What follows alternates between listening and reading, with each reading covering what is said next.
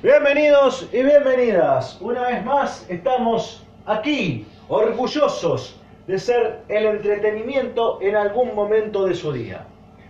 Siempre es placentero hablar de grandes discos. Y más si esos discos son una bisagra dentro de la historia de una banda. Y créanme, boys and girls, me siento muy idiota de no haber hecho algo en el podcast que esté relacionado a la banda, la cual para mí es la clara esencia del rock argentino. Así es, no pienso perder más el tiempo y es por eso que el Oid Mortales del día de hoy estará dedicado a Riff y al mítico Zona de Nadie del año 1992.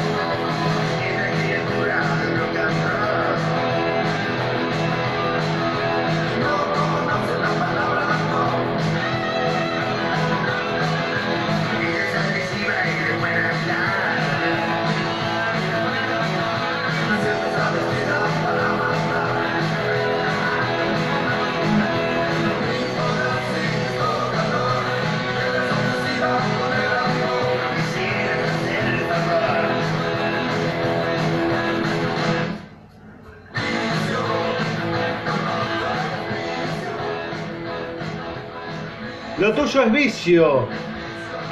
Es el encargado de abrir el álbum Zona de Nadie de 1992.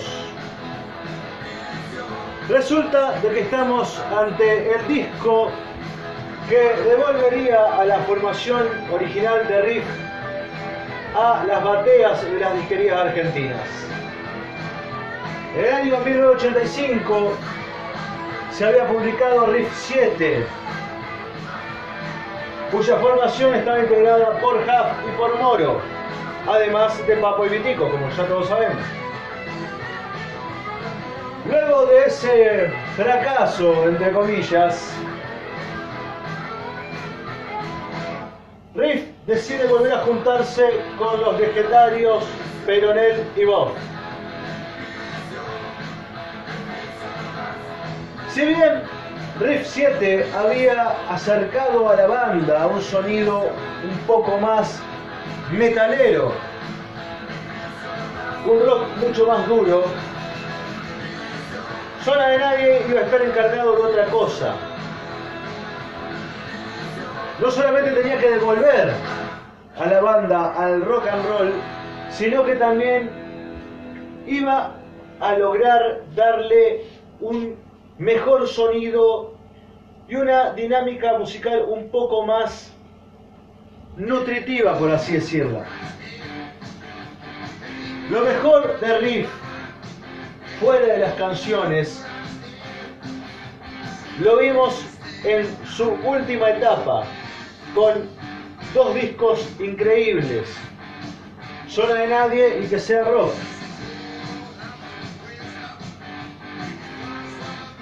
Mientras suena Forastero, segunda canción de este álbum, también contamos que este álbum fue producido por el gran Álvaro Villagra. Álvaro es una persona a la cual Riff le debe mucho, fue la que profesionalizó su sonido. Fue la persona encargada de elevar el sonido de Riff, mejorarlo y darle un sentido un poco más popular también si se quiere. Si bien la producción no solamente estuvo a cargo de Álvaro Villagra, también Peyronel hizo su participación en la producción. Y no solamente en la producción, volvíamos a contar con las canciones de Peyronel, las cuales para mí son las mejores canciones que Riff ha lanzado al mercado. Sin embargo, en este momento estamos escuchando una canción escrita por Papo, o por lo menos es lo que se sabe, compuesta por Papo. Forastero es uno de los hits emblemáticos de Riff. Muchas bandas han hecho esta canción. Y es una de esas canciones la cual suena en bares hasta el día de hoy. Suena de nadie tuvo eso que quizás los anteriores discos de Riff no habían logrado conseguir. Meter canciones sumamente radiales.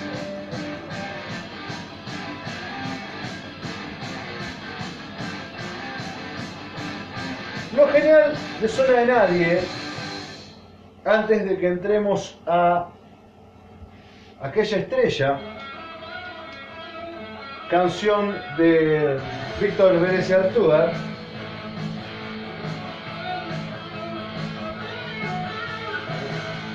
como les decía,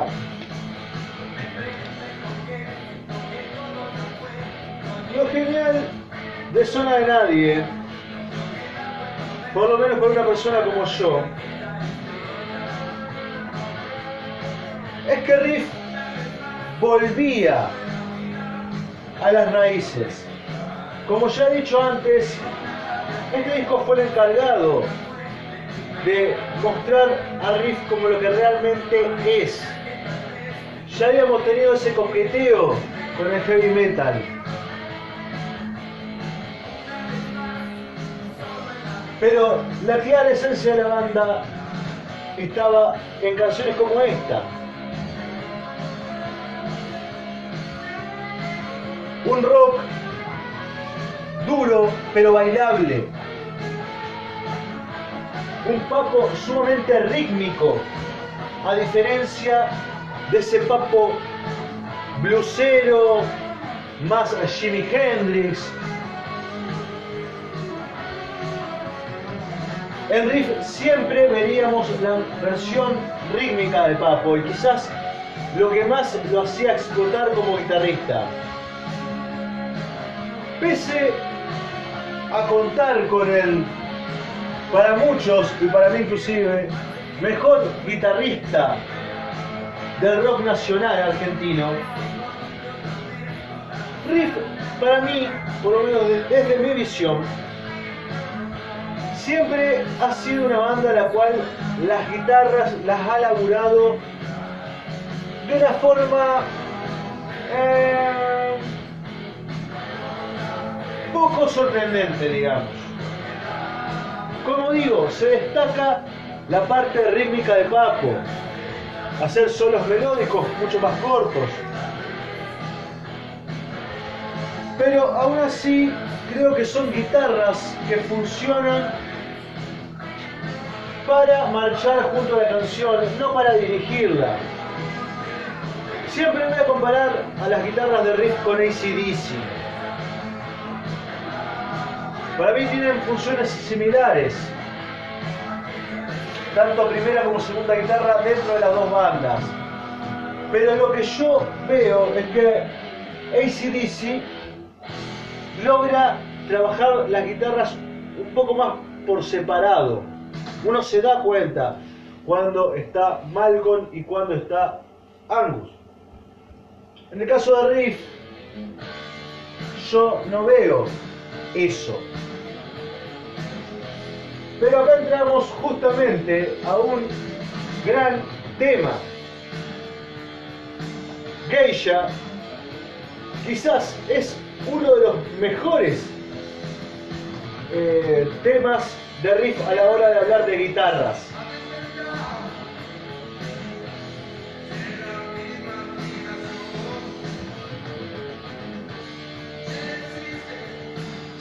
Gustó riff a la hora de hacer estos riffs justamente. Esta clase de canciones, que después se repetirían en canciones como La Dama del Lago o El Harén de Nadir.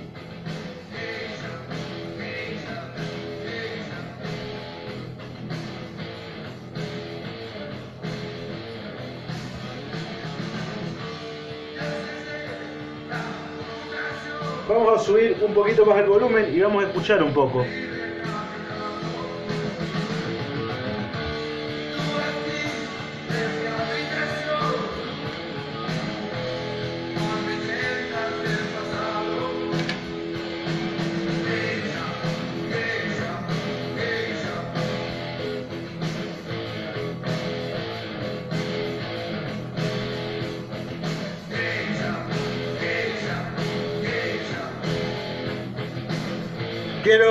Escuchemos la parte del solo.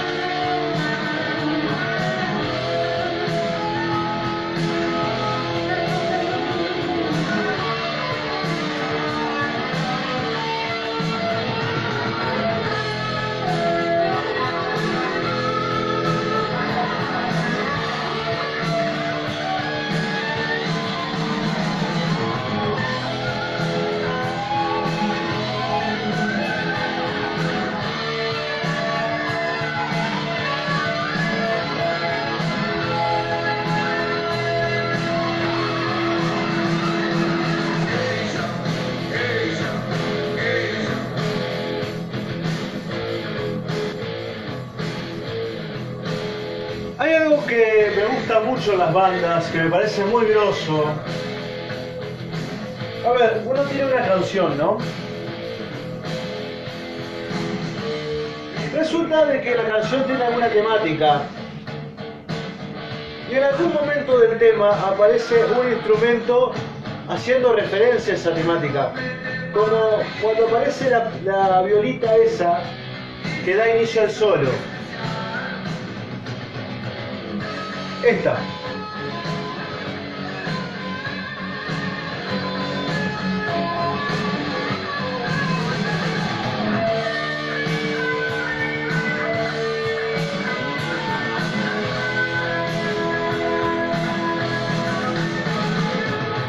Por cosas como esas, digo que no estábamos tratando con el mismo riff de años anteriores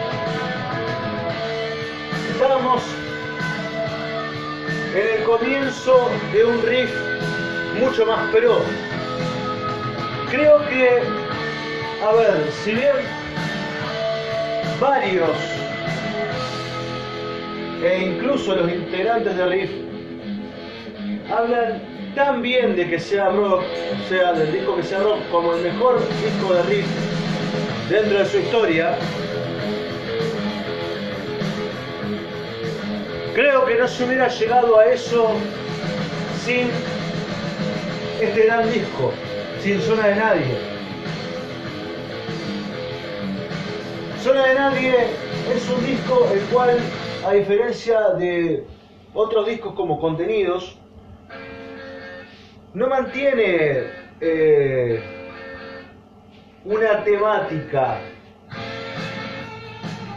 Si bien es un disco oscuro porque las canciones como que se van para un lado más de atmósfera nocturna.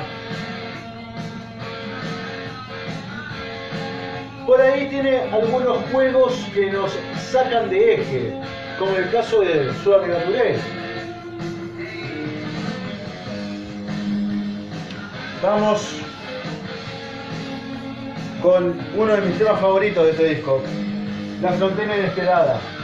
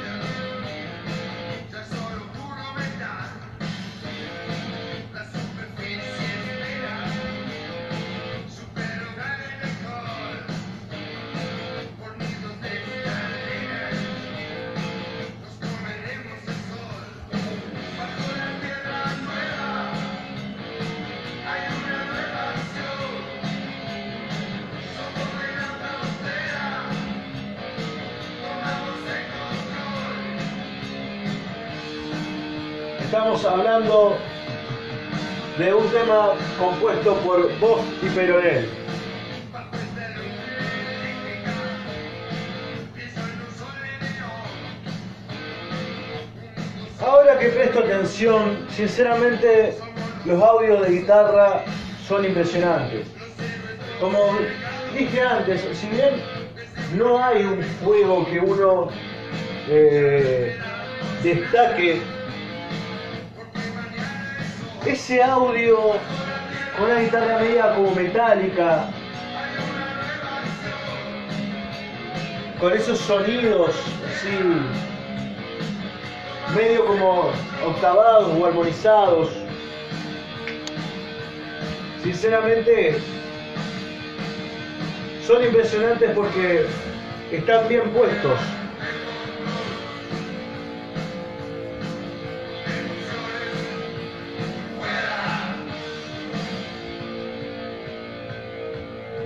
Creo que, si bien cuando hablo de bandas, hablo de marca registrada, hablo de eso que hace que una banda se identifique como tal. A Riff lo identificaba el sonido eh, crudo, las voces que cantaban a la vez,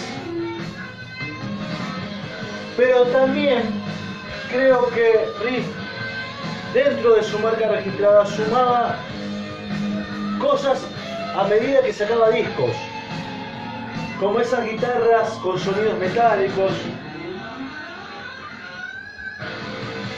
o el hecho de, como en este caso, de en un tema de rock and roll, darle esas violas, esos eh, esos solos medios megadeth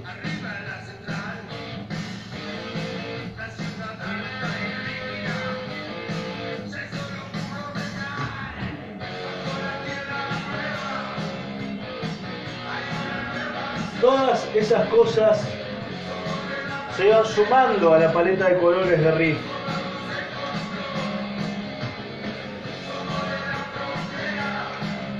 Y hacían que Riff sea una banda por demás interesante.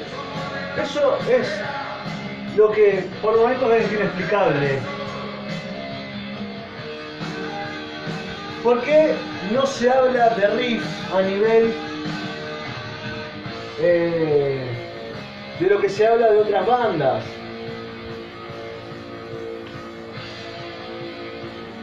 Fuera de esa discordia que había siempre entre Charlie y Papo, si más grande Spinetta, si más grande esto, si más grande el otro. A ver, nos guste lo que nos guste, el rock es lo que es, o fue lo que fue en sus años de grandeza, por sonar duro. Y cuando digo sonar duro, no hablo de sonar hiper distorsionado, de ser eh, Motorhead. Pero sí de marcar cierta dureza.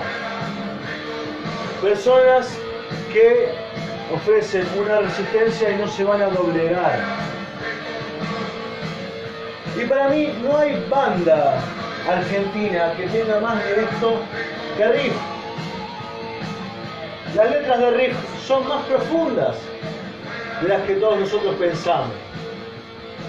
A Papo se lo ha criticado muchísimo por su estilo de vida. Muchos creían que era básicamente un cabeza de termo. Y quizás hasta en cierto punto lo ha sido. A ver, eh, Peyronel y Vitico hablaban mucho de, eso, de, de, sus formas de, de hacer las cosas medias a lo cavernícola. Eh, pero aún así, yo creo que, pese a todo, Papo estuvo, fue parte y fue algo realmente razonable dentro de una banda muy elocuente, una banda también muy eh, no solo grosa a nivel histórico o a nivel sonido. Si uno se pone a ver las letras de Riff, eran bastante eh, jugadas. Si bien muchas canciones están hechas por Peronel, Papo también fue parte dentro de esa maquinaria. No se le puede quitar el mérito. Hablando de la persona más allá del guitarrista, llegamos a otro de los hits.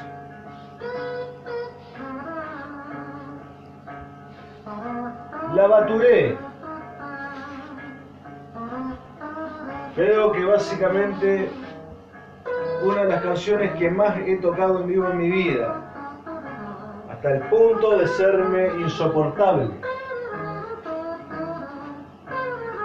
Pero Riff nos mostraba esto también.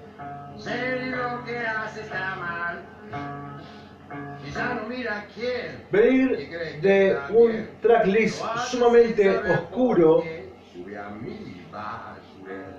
y después caer con esta canción divertida, bailable, sin muchas vueltas.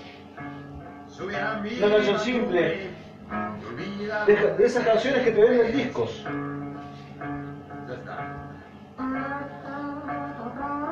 Estamos hablando de esta versión media acústica, con ese sonido que recuerda mucho a Crosstown Traffic de Jimi Hendrix. Luego vendrá la versión que todos conocemos, que todos hemos cantado en algún bar. Sería como una introducción. Let's go.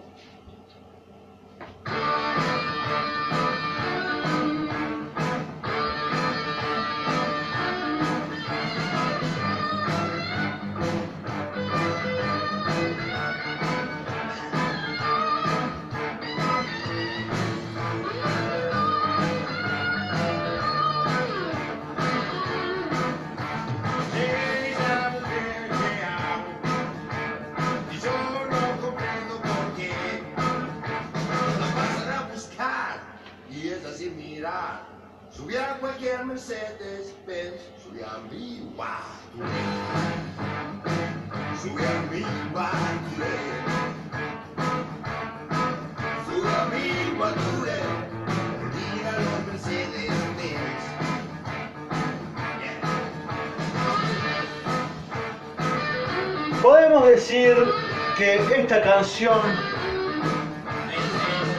marcaría lo que después Paco mostraría en su último disco de estudio. Hablo de Buscando un Amor. Creo que las canciones de Buscando un Amor, el último disco de Papo, Se cree que está bien. Están totalmente empapadas de esto, de este sonido, de esta forma de componer.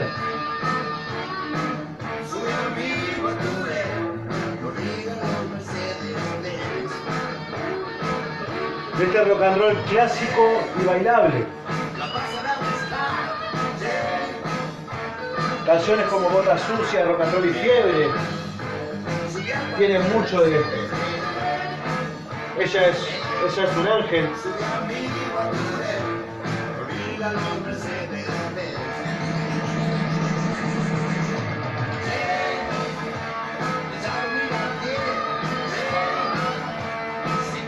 Y sobre todo estos solos de Papo, estos solos más blues más.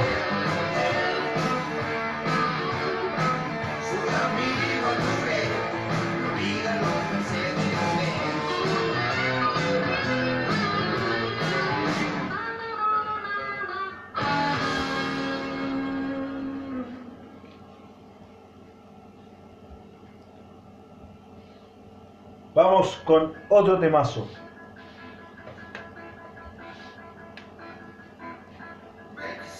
Y acá vamos a subir un poco el volumen.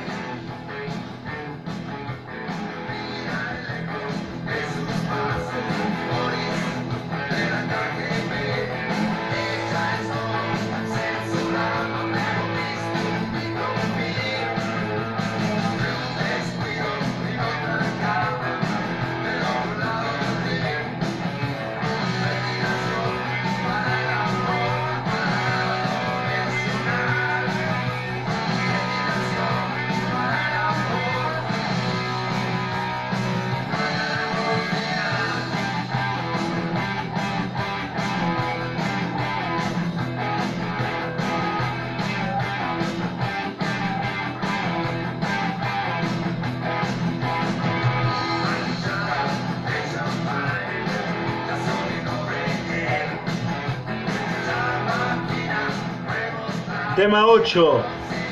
Betty Silicona.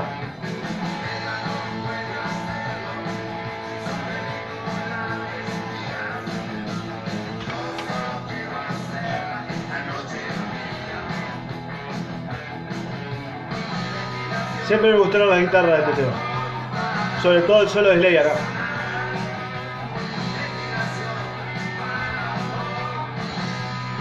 El solo que hace Bob.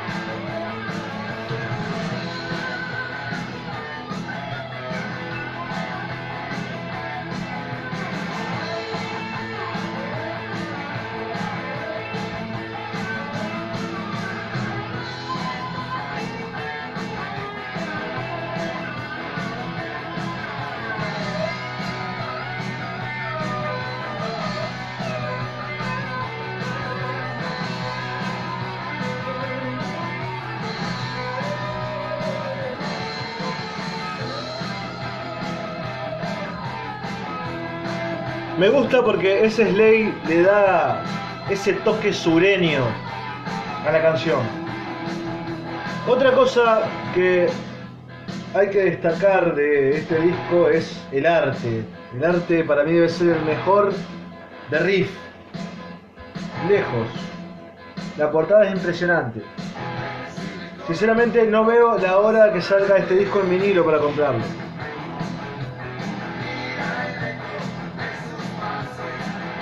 Lamentablemente lo mismo no puedo decir de las fotos, porque las fotos me parecen un poquito polémicas.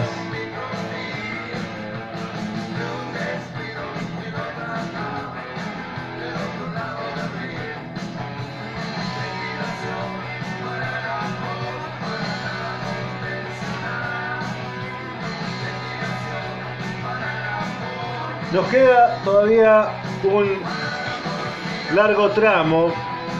Se vienen las canciones quizás más largas.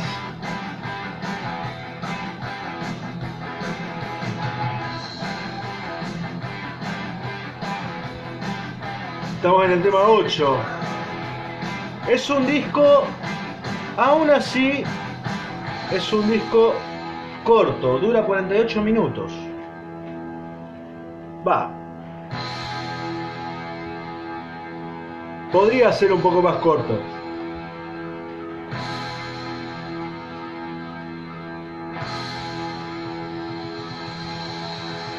Pero menos de una hora para mí es un disco corto.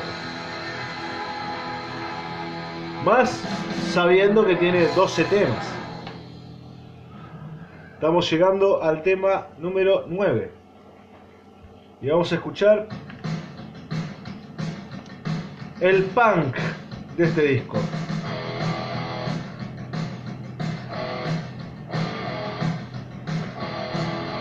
Esto es Vértigo Romántico.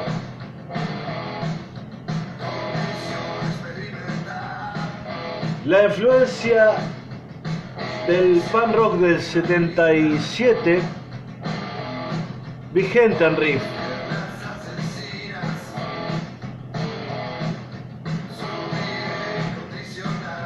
Siempre me gustó que Peronel le diera esto a la banda a la hora de hacer sus temas.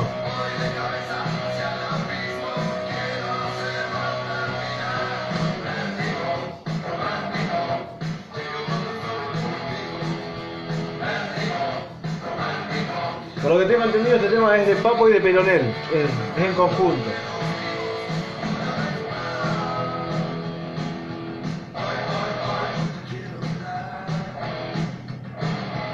Una influencia también muy marcada de The Clash. Con esas baterías.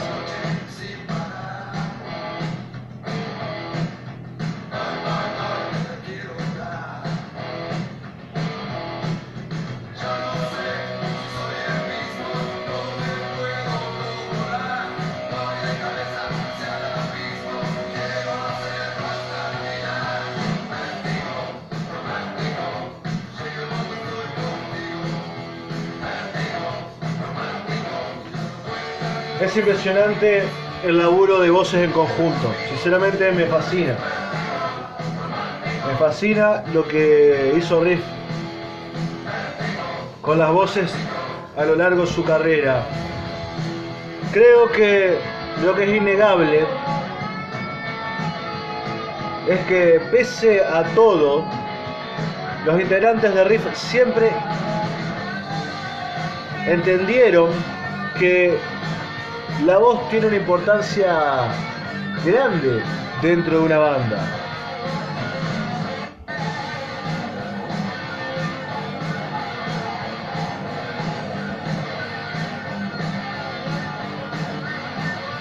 Y es impresionante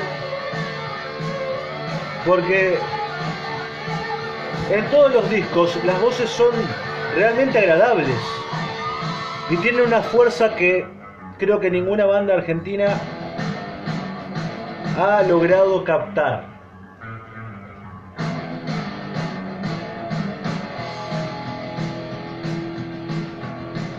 Riff para mí es una banda que cuando toca suenan dos bandas juntas. Es como si dos bandas juntas estuvieran tocando lo mismo. Estoy hablando obviamente del riff que se escucha en estudio. Siempre me hubiera gustado preguntarle a algunos de sus integrantes, ya sea a Vitico, a, Michelle, a cómo hacían para lograr eso, para sonar tan potentes. Porque algún secreto debe haber. Pero él en una entrevista dijo, nuestro lema era mal pero fuerte. Por favor, no se pierdan las entrevistas a Pero Nelson. Maravillosas.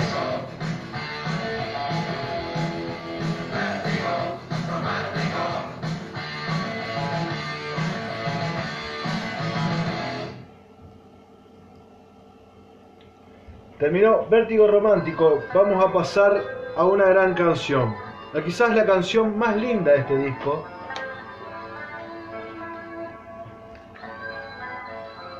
Y yo, a medida que pasa, me pongo a pensar que este disco sinceramente no tiene desperdicio, es un discazo. Es un discazo.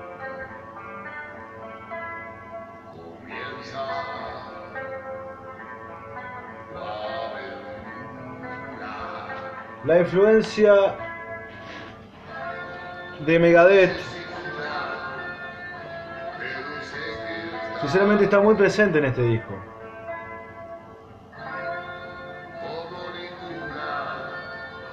Acá no podemos negar la influencia de lo que era el metal.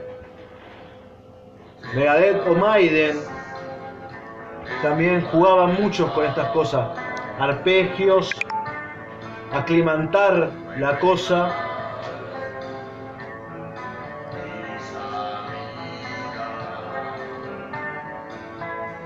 Para después entrar con todo. Vamos a dejar escuchar.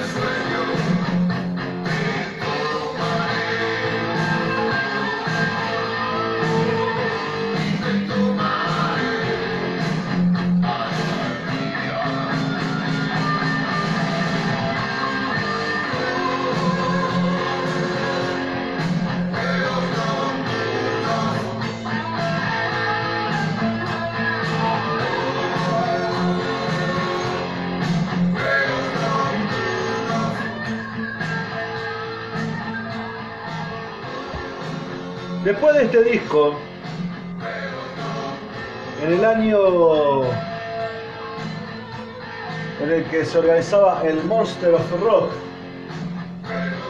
en el estadio River Plate, Riff talonearía a ACDC. y también a los Rolling Stones. Con su primer llegada a Argentina.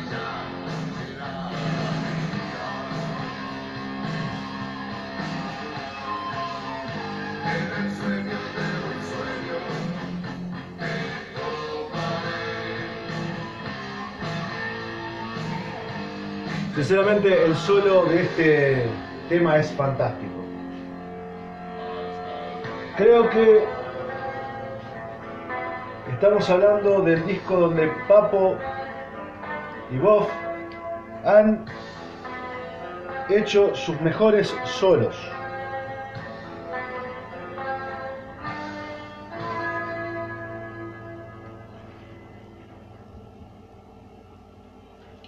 Pasamos ahora al penúltimo tema del disco. Vamos a escuchar el que para mí es el mejor tema de este disco. Es el que le da nombre al disco, estamos hablando de Zona de Nadie.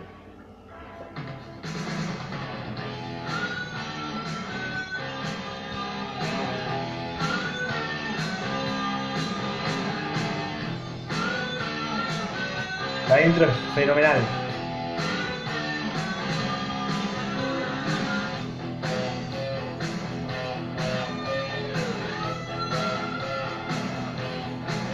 Esto suena más bien ochentero. Tiene más de ese hard rock de los 80, pero un poco más oscuro. No coquetea con el sleazy.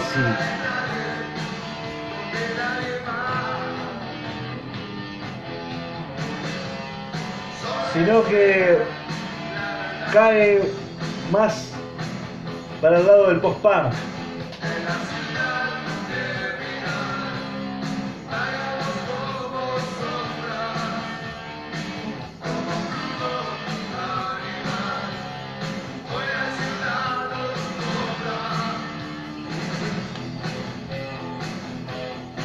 La batería con unos ecos impresionantes. A mí sinceramente me gusta más la producción de este disco que la de que sea rock. Me gusta mucho más el disco que que sea rock.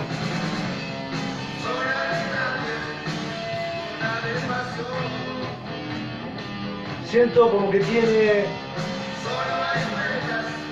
una inocencia a la hora de experimentar, de, de formar las canciones que en la dinámica perfectista de que sea rock, que es cuando Riff alcanza su mayor punto alto en lo musical,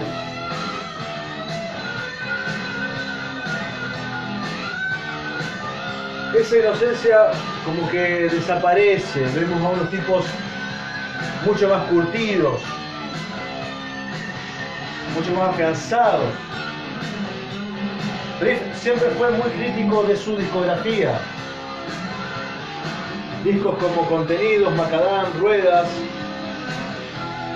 siempre los han tomado como discos que, pese a todo, no sonaban bien o no llegaban a algo pro.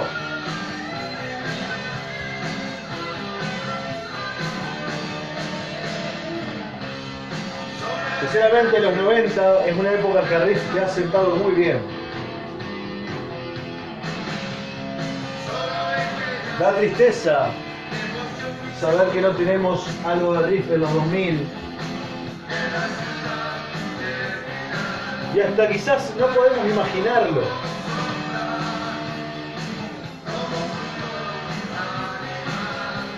Creo que Riff al ser una banda argentina y ver cómo se desarrolla el rock en, en nuestro país,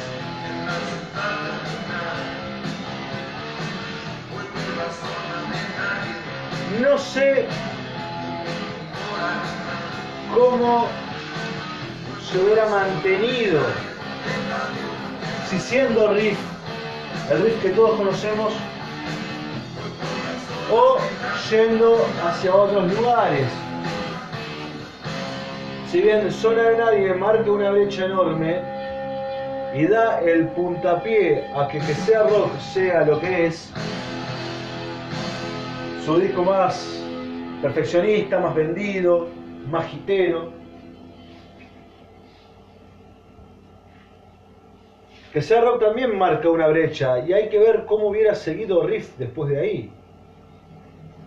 Pero lamentablemente ya todos sabemos la historia. No podemos hablar de Riff en los 2000. Saquemos de lado el hecho de esta reunión, la cual algunos están de acuerdo, otros no.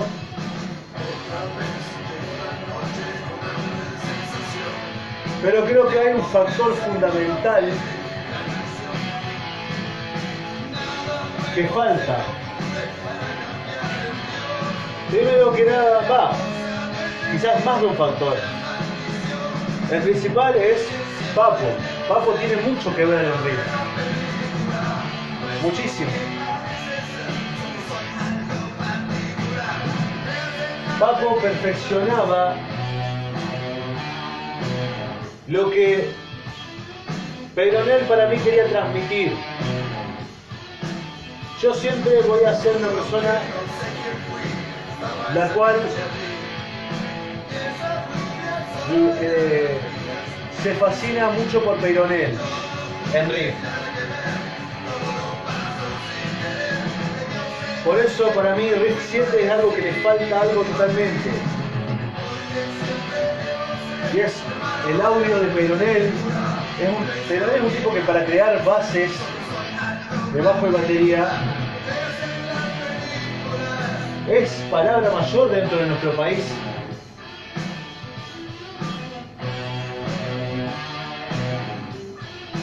Y además, a la hora de hacer canciones características de la banda. Canciones que vas a escuchar en cualquier lado y vas a saber que son de Riff. Y Papo a eso lo traducía muy bien. Ya sea con la viola o con el aporte vocal, el aporte melódico. Y ese tono pícaro que tenía Papo para encarar las canciones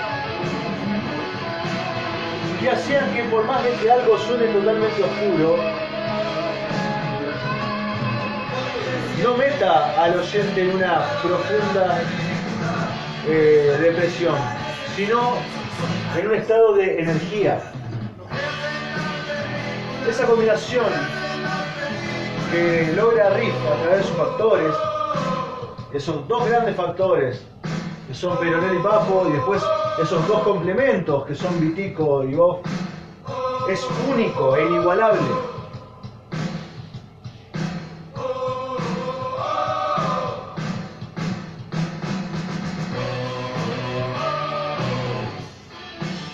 Estamos terminando el disco con el malo de la película.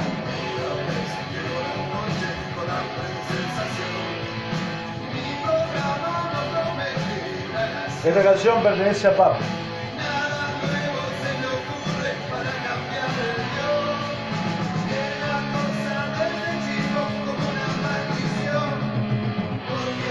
O por lo menos eso dice. Tengo entendido que hay muchas canciones que la autoría en ocasiones no eran de Pablo.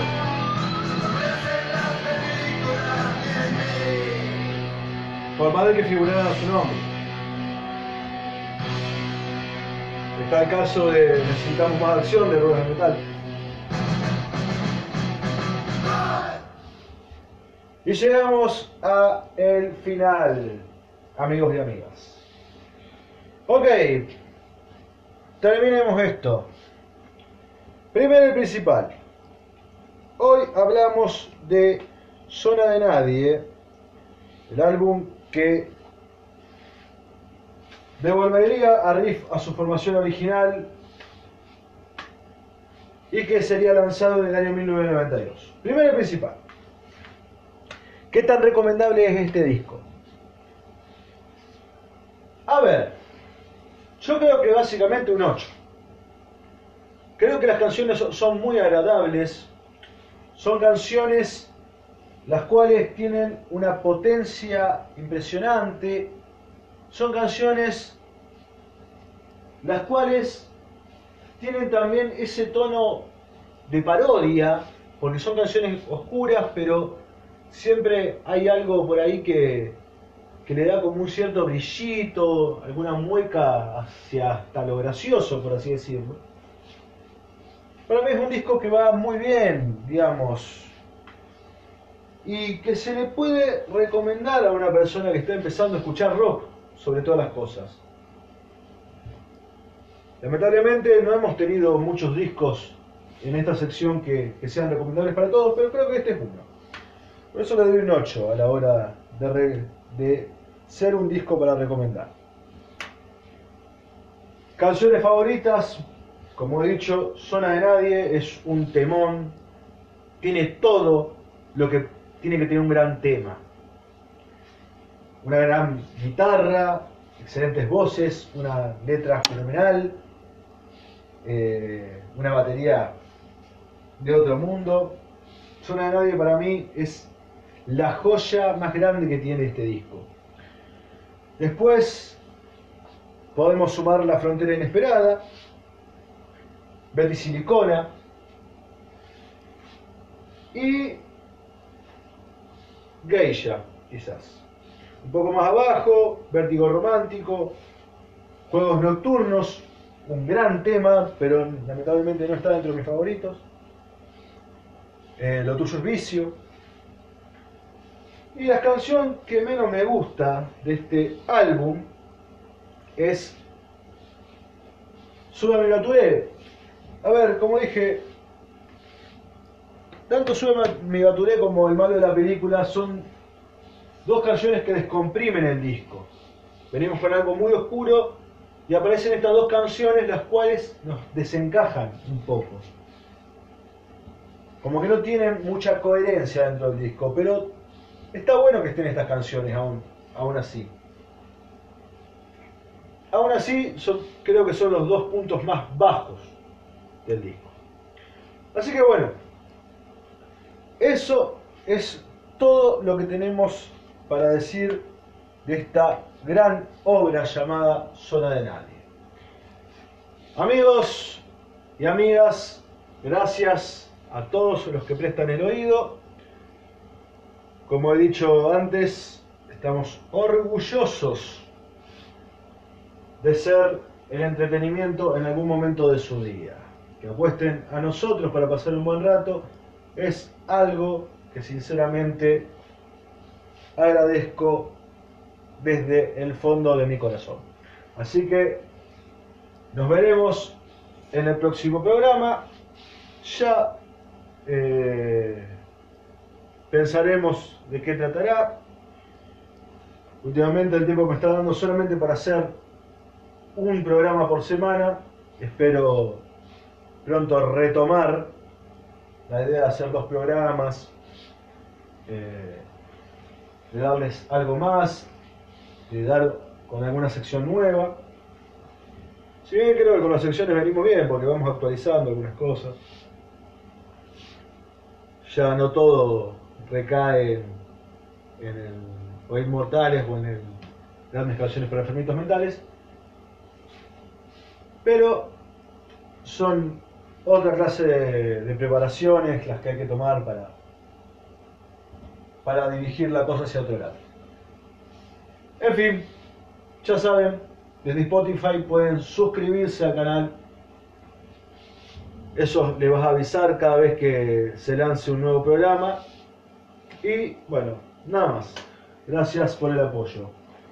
Les deseo a todos que tengan una hermosa noche sudamericana.